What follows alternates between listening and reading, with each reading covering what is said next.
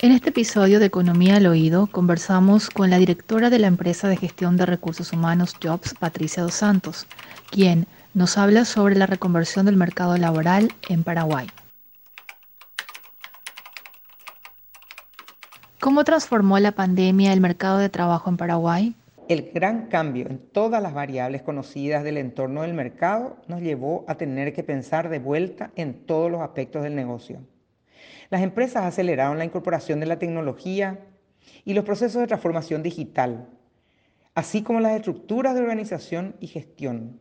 Igualmente, se dio una fuerte mirada a las personas en su dimensión más humana, gestionando las emociones, salud mental y bienestar como parte del proceso de adaptación al nuevo contexto y también como requerimiento para poder generar resultados en este nuevo contexto. A todo esto se suman los cambios propios relacionados a las generaciones y a su perspectiva de los paradigmas de trabajo. En este escenario, los cambios más significativos en el mercado laboral vienen alineados a conceptos como la alta valoración de la flexibilidad, periodos de permanencia más cortos en las empresas, menos del postpromedio acostumbrados de tres años, y la gente se siente movida por la necesidad de desarrollar experiencias distintas y competencias más variadas y diversas. Y una mirada muy importante no solo en los requerimientos técnicos de los puestos, sino en las habilidades blandas y de gestión virtual. ¿Qué tipo de trabajo, puestos, perfiles están solicitando las empresas? Los puestos más requeridos por las empresas en este año son los de atención al cliente, puestos en el sector industrial y todo lo relacionado con posiciones comerciales, marketing y comerciales.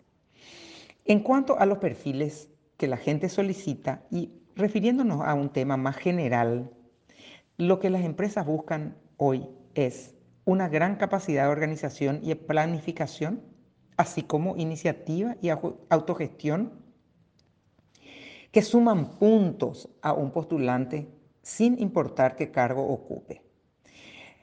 Además, están siendo muy valoradas las habilidades de manejo de la tecnología, la capacidad de adaptación y flexibilidad frente a los cambios y la capacidad de comunicarse y trabajar colaborativamente en formas Em, flexibles, virtuales e híbridas. ¿El teletrabajo o el sistema híbrido está siendo posible en el país? ¿Vino para quedarse? Según los estudios que realizamos en IRH, Información del Mercado Laboral, en el segundo trimestre de este año, el modelo híbrido está implementado en el 61% de las empresas consultadas, pero todavía durante el 2021 la modalidad híbrida según estas mismas empresas, seguirá siendo la más utilizada. Ahora, las perspectivas post-pandemia con la liberación de ciertos protocolos sanitarios es que la modalidad de trabajo híbrida será aplicada en menos del 20% de las empresas consultadas en el futuro. Si bien hay 61% de empresas que utilizan el sistema híbrido, aunque sea en una de sus áreas, solamente el 11% de las empresas en este segundo trimestre utilizan 100% trabajo híbrido. 54% utilizan cuadrillas, burbujas bien definidas por dos o tres días en la semana y presencial y el resto en home office. Un 35% de cuadrillas y burbujas definidas por una semana presencial y la siguiente en home office y el 11% de las empresas aplican algunos esquemas circunstanciales. ¿Cómo ha crecido la modalidad?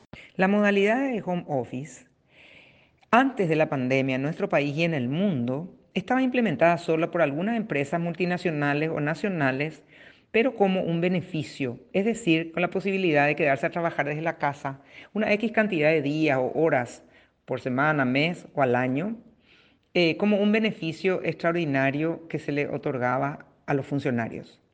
El contexto de la pandemia obligó a las empresas a adoptar esta modalidad hasta en un 100% en momentos más restrictivos del protocolo sanitario. Y en algunos casos fue la única manera para poder sostener el negocio andando.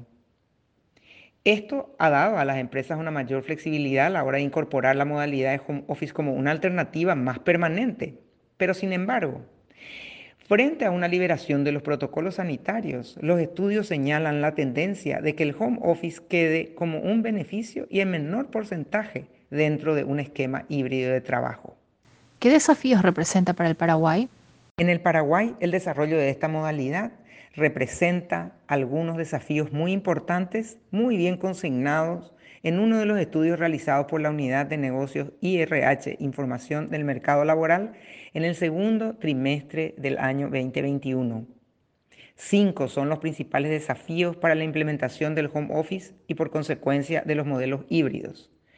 En primer lugar, no cuentan con definiciones de indicadores de gestión para el home office que permita acompañar la productividad y la capacidad de trabajo a distancia. En segundo lugar, hay poca digitalización de procesos. Por ejemplo, firmas de documentos, aprobaciones, etcétera, requieren de presencia. En tercer lugar, la naturaleza de la actividad económica del negocio no permite la modalidad virtual cuando se trata de entregar productos o servicios en forma presencial.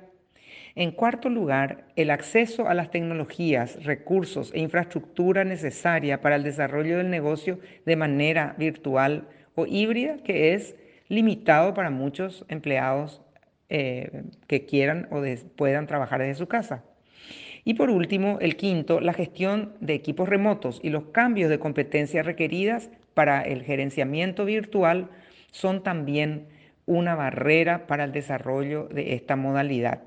Lo que sentimos es una fuerte tendencia a desear volver al viejo normal. MF Economía Inversiones, ideas globales para necesidades locales. Visítanos en www.mf.com.py.